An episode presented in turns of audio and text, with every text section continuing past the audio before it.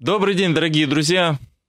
Человек, которого представлять не нужно, общественный деятель, адвокат Татьяна Николаевна Монтян. Добрый день. Добрый день. Давно мы не общались, Татьяна Николаевна, э, не записывали, точнее, интервью. Много происходит. Пригожин, сейчас подготовка к саммиту НАТО, обмен азовцев, которые не просто обменены, они, собственно, э, триумфально вернулись на Украину, много других вопросов.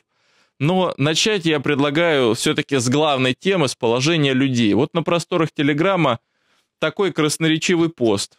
Член клуба рассерженных патриотов Калашников после посещения Донбасса удивился, что все население чуть ли не поголовно ненавидит Россию и русских. Города разрушены, погибло много людей, работы нет, доходов нет, восстановления нет, всюду мародерство и безысходность. Люди, по словам Калашникова, винят РФ в разрушении жизни целого поколения, боятся военнослужащих вооруженных сил РФ больше, чем ВСУ. Прокомментируйте, насколько это соответствует вашим наблюдениям? Ну, есть и такие люди. Ну, странно, что он почему-то встретил только их. Но вообще есть очень-очень, конечно же, разные люди – ну, те, о которых он говорит, они, конечно же, тоже имеются. Ну, а как же? Так дело в том, что в самой России тоже хватает э, людей, которые ненавидят Донбасс, говорят, это из-за вас не до вы все это случилось, не могли уже лезть под солы и нас не втягивать в этот блудняк. Людей везде очень много, и люди очень разные, и взгляды у них разные. Я всегда была против того, чтобы всех грести под одну гребенку. Хватает и тех, и других, и пятых, и десятых, причем везде. Но то, что пишет Калашников, действительно имеет место быть. Такие люди есть. Процентовку подсчитать, как ты сам понимаешь, довольно-таки затруднительно. Потому что в здравом уме никто не будет честно говорить на камеру о подобных взглядах. Да, Калашникову, конечно, рассказали. Но я не знаю, я не видела там его репортаж, там он, надеюсь, не подставлял этих людей, лица их не показывал. Насколько я понимаю, нет. Ну вот. А так, конечно, а процентовку подсчитать невозможно именно потому, что никто такое под своим именем на камеру возглашать не будет. И социологам, естественно, побоится рассказать, даже анонимно, потому что все мы знаем, что такое наша анонимность. То же самое касается, собственно, и умонастроений в Салахе, потому что процентовку не подсчитать, потому что ее в принципе подсчитать невозможно по тем же причинам. Поэтому, а у них там какие настроения, как вы считаете? Примерно такие же, естественно, только в обратную сторону. Только там рассказывают, что все за там все хорошо, в едином порыве ненавидим Москвей, а на самом деле картина немножко другая. Точно так же зеркально рассказывают, что вот в ДНР все нежно любят Россию, а на самом деле картина гораздо более пестрая. Вот. То есть, э, если обобщать, проблема не в Москве, проблема не в Киеве, проблема в чем? Проблема в том, что есть люди, которые искренне хотят выиграть войну. А есть люди, для которых война – это способ заработать баблишко. В том числе на безневинном мирняке, которому тупо некуда деваться. И это имеет место быть по обе стороны фронта. Но процентовку подсчитать невозможно по причинам, которые я изложила. Поэтому каждый видит со своей колокольни, какое у него окружение, какие у него знакомые, с кем он более, там, менее общается. Поэтому вот ничего удивительного. Больше двух месяцев назад было торжественно объявлено, что пущен водовод из Ростова до Донецка. Хотя бы эта проблема как-то начала решаться. Какие вообще проблемы в том же Донецке? Я уж не говорю про какие-то отдаленные населенные пункты. Решаются? Донецк тоже очень разный. В некоторых местах уже иногда пускают воду раз в два дня, а не в три. Типа в тестовом режиме. На самом деле, вот э, ты зря так глаза закатываешь, это огромное счастье. Когда ты можешь помыть, допустим, там э, сковородки раз в два дня, а не раз в три. Потому что мыть их, как ты понимаешь, э, из бачков довольно трудно, готовить все равно надо, кушать хочется. То же самое касается и стирки. Это две большие разницы, когда ты тащишь белье в общественную баню, чтобы там его прополоскать, и другое, когда ты все-таки это можешь сделать собственной ванной. Когда у тебя ванна не залита водой, запасом, а ты все-таки можешь держать меньший запас в бочках, а в ванной все-таки делать то, что положено делать в ванной, например, купаться или стирать. Когда ты можешь более-менее предполагать, что твоя стиральная машинка не заглючит на середине процесса, а все-таки достирает. Поэтому это только кажется, что это мелочи. На самом деле это очень большой движ. Но такое это не мелочи, Татьяна Николаевна. Мне стыдно, что моя страна, обещая людям прекрасный русский мир – дает воду раз в три или, слава богу, в два дня. Вот, но это касается далеко не всех. Есть районы, в которых воды нет вообще совсем никакой. И это тоже Донецк. Это там, где ближе к линии фронта. Туда, куда начальство не заезжает, а народ говорит, что начальство вот не видело с самого начала вот войны. Есть и такие места, вот на линии боевого соприкосновения. Там мирняк вообще никому не нужен в принципе совсем и никак. Поэтому Донецк, он тоже разный, всегда был разный. Кто-то пьет коктейли пряные в премьер-палате на бульваре Пушкина, хотя туда сейчас тоже прилетает. А кто-то воды не видит уже второй год, и как бы никаких перспектив, и ничего, кроме беспрерывных обстрелов, люди не видят в принципе. Так что, как говорится, в любом месте есть всегда свои касты. И те, кому лучше, и те, кому совсем плохо. Раз мы коснулись э, мнения не только э, жителей подконтрольных России, новых регионов, но и э, украинского общественного мнения, а у них там какие проблемы помимо, естественно, мобилизации? Ну, те же самые, жить не на что, работы нет все загибается. Зелебобус и их шайка воруют абсолютно все, до чего могут дотянуться. И готовятся в случае чего на какой-нибудь экстракшн. А народ-то останется. В заложниках держат мужиков. Я думаю, что все разбежались бы, примерно все из Салиха, если бы выпускали мужиков. Но поскольку мужиков не выпускают, то народ вот сидит в заложниках и медленно загибается. Загибается инфраструктура, нет доходов, но при этом, естественно, вот во Львове кабаки полны, у них все хорошо, вот к ним прилетело, и вся страна над ними просто глумилась и злорадствовала. Типа, о, наконец-то и Рагулей бомбанули, пусть почувствуют себя, как мы тут в Днепропетровске, там, Киеве и так далее. Вот едина краина, как говорится. И Рагулье очень возмущалась, а за что же это нас так не любят? Они любят их за то, что они действительно никакой войны не чувствуют. У них все хорошо. Они поздавали свои квартиры людям с Востока, которым просто некуда деваться. Вот, сами себе выехали куда-то на Запад, живут там себе на пособие, чухают себя великолепно, а вот то, что показывают, ловят в западных городах мужиков, на самом деле это мужики с Востока, которые просто вот приехали из разрушенных городов. А само Рагулье все, естественно, выехало на западную. Их не ловят. Из них воюют только вот истинно мотивированные нацики. Но таких довольно мало. А так они чувствуют себя прекрасно, ходят в теробороновской черной форме, по всей Западной Украине и никуда на фронт не спешат, нафиг оно им надо. Хай воюет с москальщиной быдло, это не их война. Так что в Сарахе тоже все очень по-разному в разных местах, как обычно. Народ недоволен. А как в Донецке восприняли, как вообще виделся а, мятеж Пригожина, так называемый марш справедливости?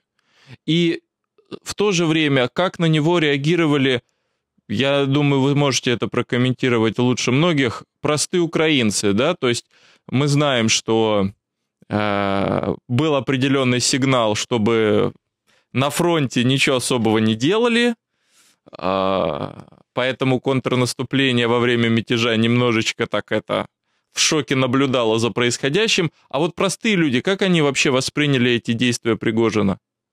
Тоже очень по-разному. Все зависит от того, кого народ больше ненавидит. Лампасников или уголовников. То есть ничего нового. Я лично знаю людей, которым, ну, вот я просто смотрю на них в изумлении. Они настолько ненавидят лампасников, что готовы даже оправдывать Пригожина. И есть Это люди, в Донецке или... И в Донецке. И люди откровенно об этом пишут в соцсетях. Никто, собственно говоря, уже ничего не стесняется. То есть, и за вот, что ненавидят лампасников, то есть вооруженные силы? Лампасников ненавидят. Нет, не вооруженные силы, не простых вояк. Простым воякам здесь, наоборот, помогают всем, чем могут. От себя последние отрывают. Те, кто наживается на простых вояках, те, кто ворует и ничем их не обеспечивает. Вот их ненавидят, те, кто все украл, те, из-за кого нет снарядов, батареек даже для мин, которые грубник раздает, там таблетки против леопардов. Вот. Из-за кого нет? Ни бронежилетов, ни связи, самое главное, ни всего остального. Вот их ненавидят настолько, что готовы даже оправдывать Пригожина. И есть те, которые говорят, да, лампасники, конечно, мерзость, все украли коррупционеры, негодяи и твари. Но Пригожин еще хуже, потому что нельзя лечить сифилисом гонорею. Вот, обзывает его мятежником, уголовником и всякими разными словами. То есть вот тоже народ разделился. Нет единого мнения. Но, что я хочу отметить, реально народ перестал бояться писать свое мнение в соцсетях. Просто mm. это все, согласись, стало настолько массовым, что никто уже не боится, что его набутылят за какое-то неправильное мнение, потому что неправильных мнений стало так много, что всех не отловишь, как говорится, всех не перевешаете. А в Саларейхе просто не успели особо отрефлексировать на всю эту тему. Ну, а что там могло измениться? Прорвать эшелонированную оборону с накопанными окопами в три линии все равно не получилось бы в столь краткий срок. Поэтому они просто не успели. Поэтому они там было поддержали Пригожина, а-ля Улю, давай. Причем Пригожина поддержала всякая мразь типа Ходорковского и тусовки. Вот. Все рагулье, но потом это все как бы очень быстро сошло на нет. Лукашенко типа все порешал. Они даже не успели получить методички из Вашингтонского обкома. Поэтому по А, а ваше мнение, что это было на самом деле? Понятия не имею, что это было на самом деле, и никто понятия не имеет, потому что это похоже на какие-то очень внутренние глубинные разборки. Товарищи, которые, собственно говоря, в одной лодке, ну что-то между собой не поделили. Потому что мы все понимаем, что откуда все это взялось у Пригожина. Путин сказал, это все проплатилось с российского бюджета. Вот, так что это как бы были разборки между своими, что доказывает ту историю, что, собственно, с Пригожиным ничего не случилось, ему все вернули. То есть группировки продолжают между собой вести какие-то разборки, народ, отрывая от себя последние, изо всех сил помогает воюющей армии, ну и вперед. Тому же люди, которые даже не поддерживают Пригожина лично, считают его уголовником, мятежником и так далее, в массе своей ничего не имеют против простых вояк из Вагнера, потому что понимают, что они обычные люди, просто они предпочли контракт в Вагнере по ряду причин, имея там, допустим, негативный опыт э, с Минобороны, и все такое, и что они воюют, умирают, и к ним, собственно говоря, какие-то претензии. То есть какие могут быть претензии к реально воюющим людям из-за их начальства? Они простые люди, и они ровным счетом практически ни на что не влияют. Поэтому народ-то это тоже понимает, что надо различать начальство и простых людей. Вы коснулись темы свободы слова и то, что люди начали э, много высказываться. А как раз следующий мой вопрос э, касался цензуры. Соловьев и его эксперты в последние несколько дней позволяют себе прям жесткие высказывания. Как это военкоры смеют высказывать против там Теплинского, что он неправильно участком фронта руководит.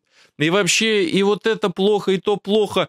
И звучат слова «военная цензура наконец-то нужна». Угу. А кто будут цензоры, простите? Это какое надо количество цензоров? Это в каком виде должно все существовать? И, собственно говоря, кто бы саму карлицу отцензурировал? Помню, он там с Пригожиным Вась-Вась целовался в десна, а потом переобулся в воздухе. Это как цензурировать, на какую глубину? Вспоминать ли былое, или там цензурировать здесь и сейчас. Что Карлица предлагает-то, собственно говоря? Как оценивать... Коношенков, а всем остальным молчать. А, не, ну это маловероятно, что получится, потому что любые репрессии, а, как бы вот цензорство, это тоже, можно сказать, репрессии превентивные, требуют огромного количества ресурсов. А где их, собственно говоря, взять? Поэтому не думаю, что кто-то этим будет заниматься, потому что эти деньги проще украсть. Вообще любые деньги на репрессии проще украсть, когда вот идет... Слава коррупции, когда она способна предотвратить репрессии. Ну, как сказать, э, пиво по утрам не только вредно, но и полезно. Поэтому я думаю, что эти вопли про цензуру, они ни о чем, поскольку все понимают, за кого топят те, кто орут за цензуру. Понятно, на кого они работают едомоментно здесь и сейчас. И все прекрасно понимают, что все эти шавки завтра, когда их перекупит какая-то другая группировка, переобуется в воздухе и начнет орать совершенно за других. Поэтому обращать внимание на карлицу, которая вот только что целовалась десна с Пригожиным, а теперь там клеймит мятеж, ну, ну это просто как-то смешно. Хорошо, перейдем к вопросам несколько другого порядка. А, переговоры уже говорят о том, что переговоры закулисные вовсю идут. А, да, и зерновая вбросов сделка. Читала, вбросов читала невероятное количество. Ваше Но мнение? Вопрос-то в том, что нас-то в эти переговоры никто не посвящает. О чем они там разговаривают, мы понятия не имеем. Вон, Юра Сумы начал уже рассказывать, а что вы типа возбудились на азовцев, судя по всему, этот договорняк был типа заключен еще в те неимоверные времена, когда МИГи собирались рожать от азовцев, а потом их типа экстракшн, а потом обмен на мудачука и все остальное прочее. Если Юра Сумы такое плетет, значит ему хозяева велели плести именно такое. Потому что уже не понимают, что, что людям рассказывать. А люди, которые в это все не вовлечены и не проплачены со своими высерами, как Юра Сума и прочие, они не понимают, что вообще происходит и как это вообще все выглядит. И, естественно, люди очень злобятся и говорят, а каким образом еще Эрдоган нас, собственно, собирается поиметь. Причем они говорят нас, имея в виду Россию, тоже не отличая эстеблишмент, который, собственно говоря, сраму не имеет, и простых людей, которые от этого всего в шоке. Так что мы ничего не знаем. А до того момента, что там будет с зерновой сделкой, остается буквально несколько дней. Я думаю, что все вот товарищи, которым не спустили темники и не сказали фаз гавкой именно это, они ждут, что будет с зерновой сделкой, чтобы потом высказаться. Это как бы видно.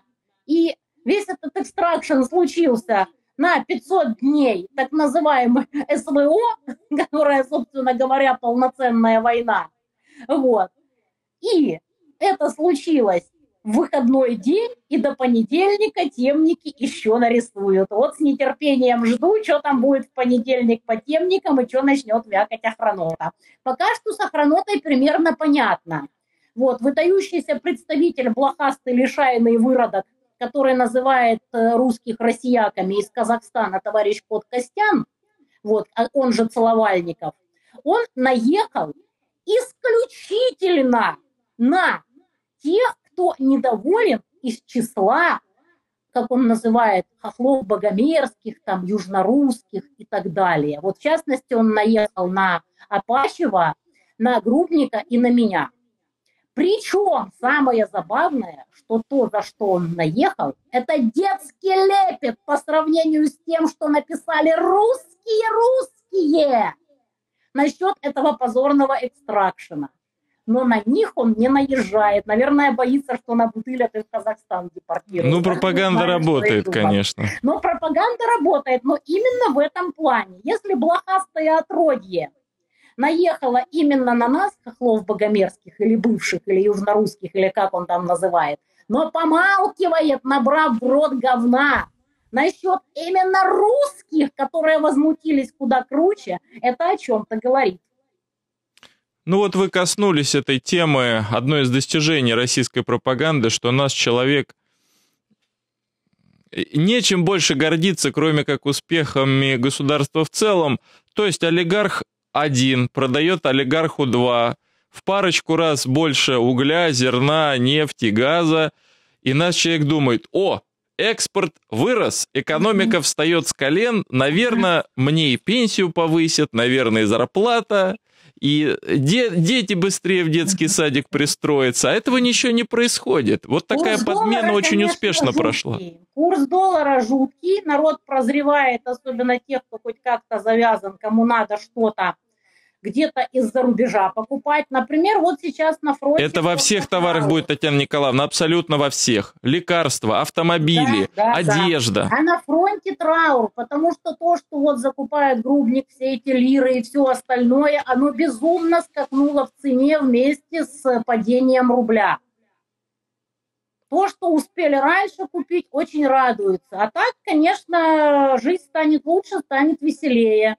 Пенсии-то никто никому не прибавит в обозримом будущем. И те бабушки, которые донатят на фронт, с изумлением обнаружат, что раньше они донатили 500 тысяч рублей, это было хоть что-то, а сейчас это вообще ничего, потому что вот э, не хватит на лиры, которые грубник покупает, такая досада. Ну, а, собственно говоря, те, кто выигрывает от безграничного падения рубля, они довольны, им плевать на то, что происходит. Они довольны тем, э, что они это сделали, потому что им это выгодно. Они не смотрят на страну в целом, они не собираются побеждать в войне. Они набили машину, они счастливы. Они проплаченных шавок вот, купят, обеспечат темниками, и шавки расскажут, что это же все хорошо, что вот э, курс э, рубля упал. Они давно подсчитано, давно подсчитано, что а, на падении рубля больше всего зарабатывает корпорация небезызвестного Олега Дерипаски, «Русал». Ну, так каждый, Наши каждый пять... сами себя не трахнут, это ж понятно. А что делать? И не только «Русал», а масса таких, как Дерипаска. У них все хорошо, им все нравится, они не воюют, они не донатят фронту. Они хотят поскорее проиграть и вернуться к прошлому. Они настолько тупы, что не понимают, что никакого возврата к прошлому уже не будет. Ну что поделать? Вот такие люди дорвались. Им повезло украсть вовремя и приумножить. Если возврата к прошлому не будет, какое будет будущее? А вот это вот не знает никто, потому что мы живем не в вакууме. Вот. У соперников тоже все весело. Мы смотрим, что творится в Пиндостане. Мы вот смотрим, давайте об этом. Давай, давайте об этом. А, с, слет НАТО. А, Зеленский многократно клялся, что наступление будет только, когда нам дадут истребители. В итоге да, ему да, говорят да. уже прямым текстом много, много раз, ничего вам не дадим. Американские издания пишут, что британский человек не станет главой НАТО исключительно потому, что он как раз обещал помочь Украине с этими истребителями. Ну, то есть жесткое нет. Вступление в НАТО жесткое нет, пока не будет окончен конфликт, а он, может быть, не окончится еще очень и очень да долго, будет заморожен. НАТО, господи, какое НАТО? Если бы НАТО действительно хотело напрямую ломиться воевать с Россией, оно бы уже давно ломилось и воевало. Но по каким-то причинам НАТО не хочет напрямую воевать. Вполне пока устраивает воевать чужими руками. Все как обычно, господи, два года мир сношала Биг Фарма с коронавирусом. Но потом началась война, и ВПКшники сказали Биг Фарме, пацаны, подержите наше пиво. И понеслось, и теперь весь мир сношает ВПК. Вот к тому времени, пока у них не закончатся снаряды, они будут зарабатывать бабки. Или пока не случится еще что-то. Мы же сами видим, как все эти корпорации очень мило коррумпируют абсолютно все правительства, за редчайшими исключениями. Вот ВПК всех Нагнула воевать, и все, и все воюют, все хорошо. А вот сколько это продлится, и когда это всем надоест, и когда уже как-то вот им скажут, что ребята заработали и хватит, как сказали Биг Фарме, вот, может, мы даже умудримся до этого дожить.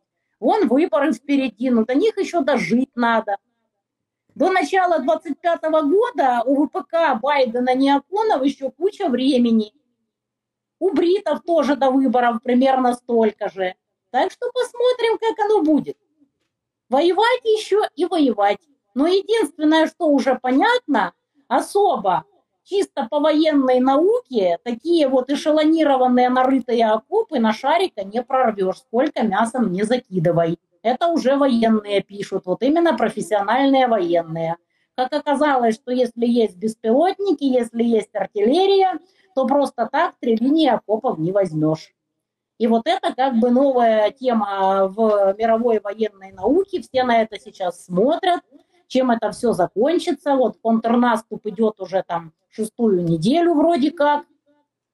Вот. И Сейчас тайваньцы бы, нароют окопов, и китайский план плакал. Ну, кто его знает. Может, они там что-то другое придумают. Может, военные имеют какие-то другие мнения. Но пока уже понятно, что при том, как бы не хотел российский истеблишмент проиграть эту войну, как бы они ни старались уничтожить в мясных штурмах максимальное количество российских военных, все равно пока у Саларейта не получается прорвать эшелонированную оборону. Так что вот как бы все застряло. Фронт не движется, потому что плюс-минус там три там села туда-сюда, это как бы несерьезно. При этом на острове Змеиный и в других прифронтовых mm-hmm. зонах появляются Буданов, да, Зеленский, да, да, которых да. давным-давно сообщали. Даже Путин это сказал, что есть информация, что вроде как все. Ну да. Я поражаюсь людям, которые вот верят в эту всю чушь, не увидев тело. Я вообще поражаюсь, как вообще можно на это все вестись. Ну и пиар никто не отменял. Хотя, по большому счету, вот с чем я согласна с теми, кто пытается отмазать провернувших экстракшн, действительно на положение дел на фронте все эти визиты Зелебобуса на остров Змеиный или там гульбище во Львове по поводу пяти нациков из Азова, оно не повлияет вообще. Но пиар, естественно, есть пиар. Хотя вот должна отметить, что с другой стороны, кто-то, конечно, и вдохновится тем, что пятерых ублюдков наконец-то вернули на родину. Но есть еще куча родни простых азивцев, которых никто не меняет. Есть родня невероятного количества людей, трупы которых даже никто не пособирал с поля боя, которые числятся пропавшими без вести. Есть огромное количество пленных, которых тоже никто не собирается менять.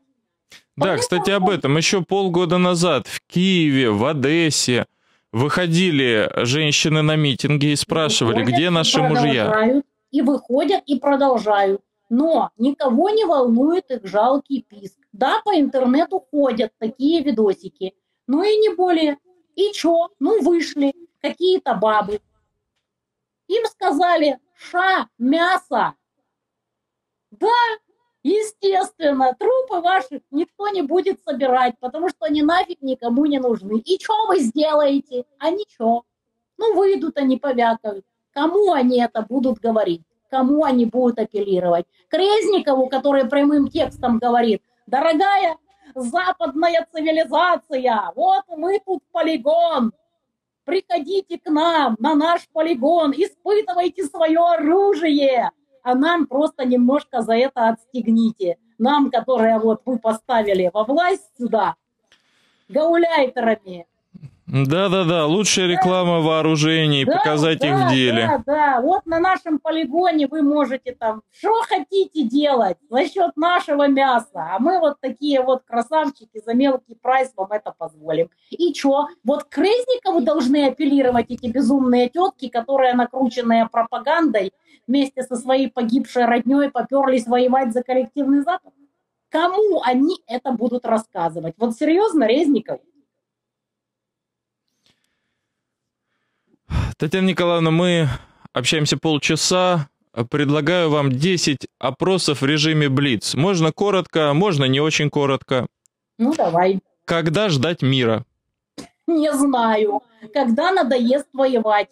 Когда исчерпаются резервы? Но мы-то не знаем, какие там у кого резервы. Это как бы страшная тайна.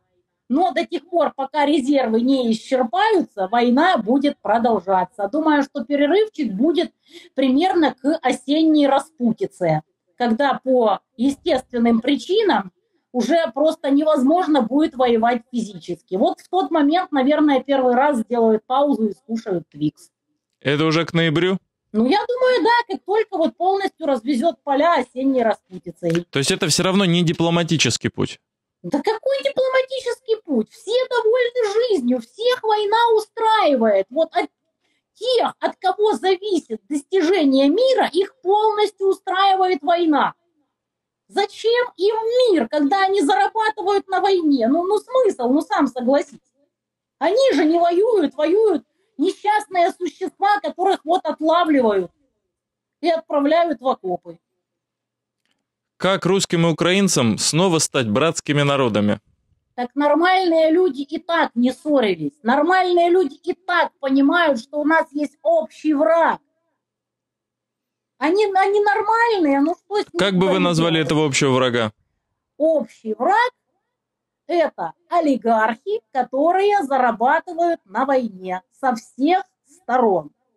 Вот и все. Если кто-то думает, что не только коллективно западные, то это зря. Их везде хватает. Те, кто зарабатывают на войне, это общий враг. Те, кто занимается разжиганием ненависти, это общий враг. Ну а дальше как бы и так все понятно. Простым людям что делить? Они ничего и не делят. Но миллионы человек поддались на это разжигание. Как поддались, так и отдадутся. Все зависит от того, у кого ретранслятор и что он вещает. Это же давно всем известно. То есть надо и нормализовать информационную политику. Естественно. У людей все было внезапно нормально, все дружили, а потом фигакс, и вся страна сошла с ума и начинает кого-то ненавидеть. Боже, с чего бы это? Как же так могло получиться? А потому что кто-то вложился в разжигание ненависти. Вот и все.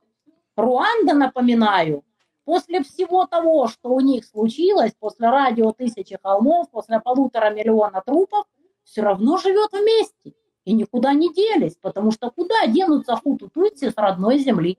Живут вместе. От Пригожинского мятежа Путин выиграл или проиграл? Понятия не имею.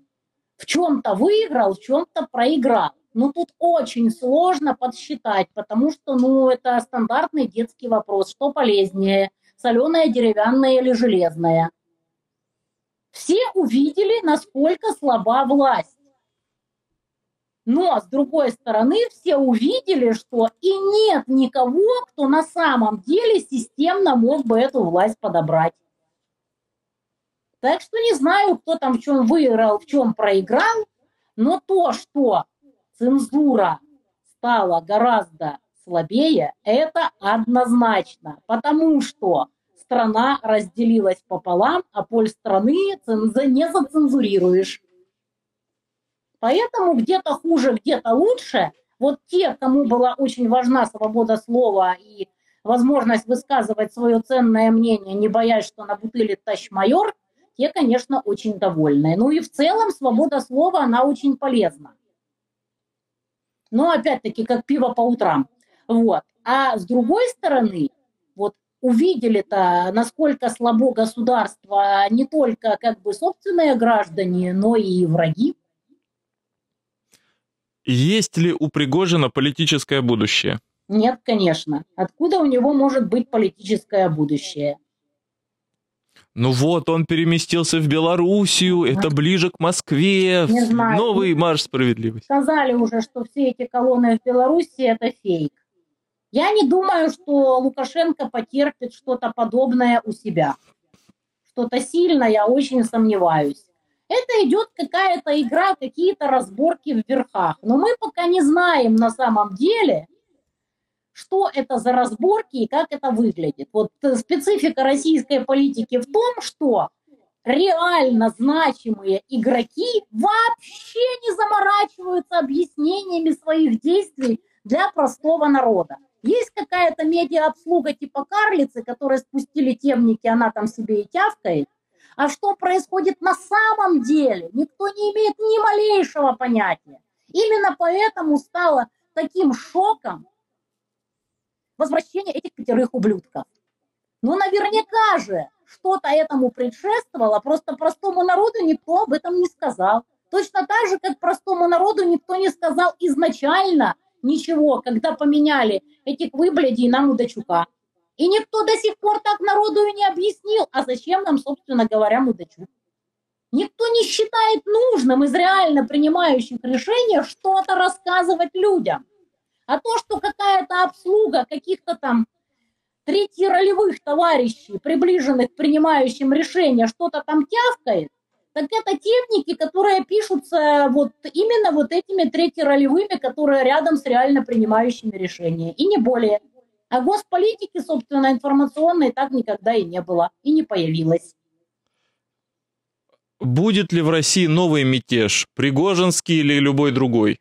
Да ничего невозможно исключать. Вот, кстати, вот главный вывод из того, что вытворил Пригожин, это то, что ничего нельзя исключать. Вообще ничего. Полная неопределенность и турбулентность. И единственное, что в этой ситуации можно посоветовать людям, это быть готовыми абсолютно ко всему. Азия начнет воевать с Океанией, а потом перестанет, и вы даже этого не заметите, потому что в информационном пространстве карлица способна переобуться в течение одной передачи, как мы это наблюдали во времена белорусских событий. Три главные причины, которые помехи на разви- в развитии России. Три? Всего три? Главные. Ну, не знаю. Сейчас гражданское общество потихонечку поднимает голову, но самая главная причина – это то, что люди вообще не были вовлечены в деятельность страны. И они как бы были в этом правы, потому что они все равно ни на что не могли бы повлиять. Потому что полностью всю повесточку узурпировали совсем другие люди, которые кооптировали свои ряды людей не через выборный процесс, который полная фикция, а другими способами. Просто кто-то тянул каких-то своих. Выборы для этого были просто ширмой. Вот. И вот эта вот вся система между собойчиков сейчас начала сыпаться. Они начали воевать друг с другом. Ну, ли кормовая база уменьшилась, то ли совсем разные мнения у них на дальнейшую жизнь, собственно, но период стабильности, очевидно, закончился. И вот как бы вот этот период стабильности длительный сейчас играет злую шутку.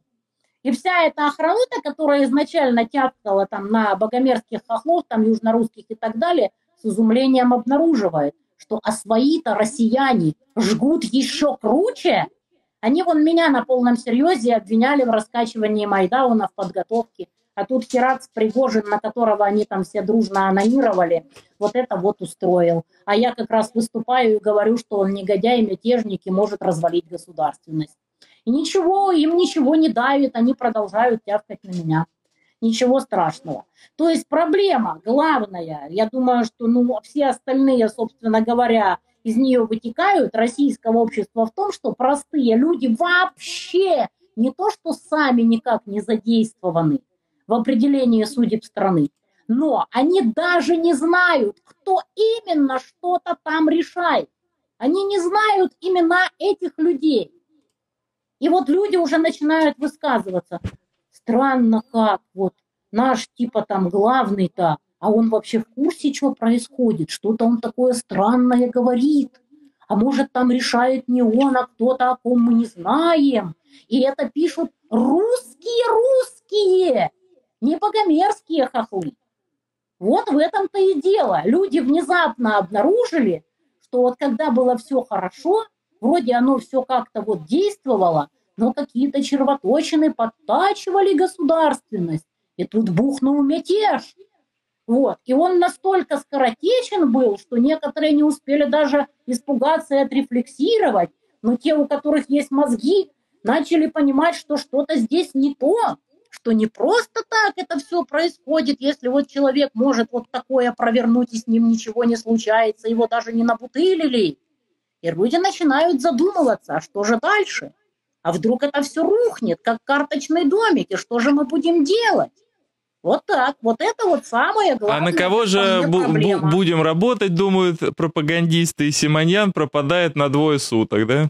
Я не знаю, кто там куда пропадает, на кого там кто собирается работать, и считаю, что это далеко не главное.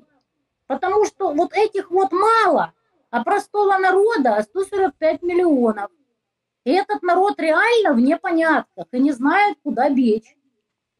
Вот это вот огромная проблема. Прекрасная Россия будущего глазами Татьяна Монтян. Она какая? Все прекрасные страны прекрасны примерно одинаково. Это люди, вовлеченные в свою жизнь и в жизнь страны. Ничего более прекрасного, собственно говоря, нет. Потому что когда люди живут по принципу «не надо думать с нами тот, кто все за нас решит», в итоге все заканчивается товарищем Пригожиным, идущим на Москву. Вот так. Но страной надо заниматься. Заниматься ежедневно. А если ты начинаешь кому-то делегировать и не контролируешь того, кого ты, собственно говоря, обличил властью, то вот так вот оно все и выходит. Но людей очень сложно заставить быть вовлеченными даже в собственные дела, не говоря уже о делах страны. Что беспокоит Татьяну Монтян больше всего на данный момент? Жара и отсутствие воды. Лично меня. А вообще, на самом деле, положение на фронте, конечно. Я же живу в Донецке. Потому что, выходя из дома, каждый понимает, что он может назад не вернуться. Потому что Хаймарс может пролететь в голову в любой момент. Что еще может волновать людей в Донецке? Только отсутствие каких-либо продвижений. В Маринке, в Авдеевке и в прочих местах, откуда в нас стреляют. Да, а вот это... остальное мелочи жизни. Главное... Вот эта центральная гостиница в Донецке, я не знаю, там отремонтировали фасад, не отремонтировали? А смысл? На самом деле никто ничего не ремонтирует, потому что это глубоко бессмысленно. Ты потратишь деньги, а завтра прилетит снова. Именно поэтому, собственно, никто особо и не стеклит окна. Пленкой затянули, а там как фишка ляжет. Не, у кого есть деньги, конечно, может, но денег тут практически ни у кого, собственно говоря, и нет. А у кого есть, тут, скорее всего, здесь не живет.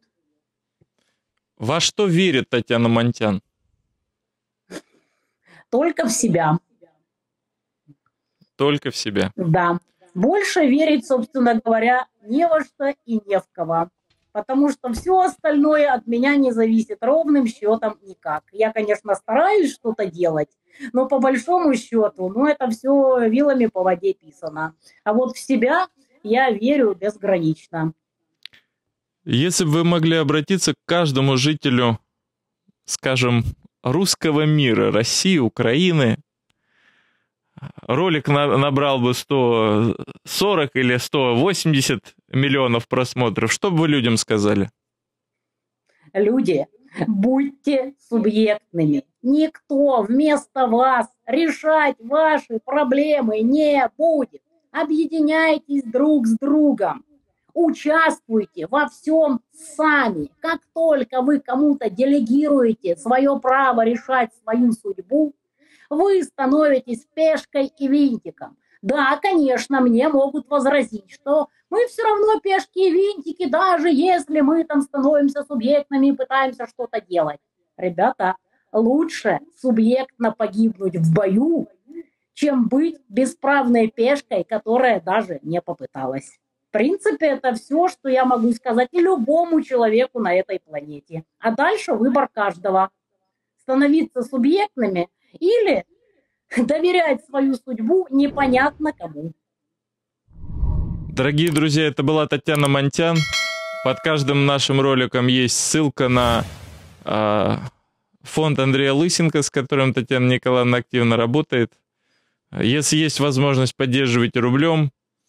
Подписывайтесь на ресурсы Монтян. Татьяна Николаевна, до связи. До связи.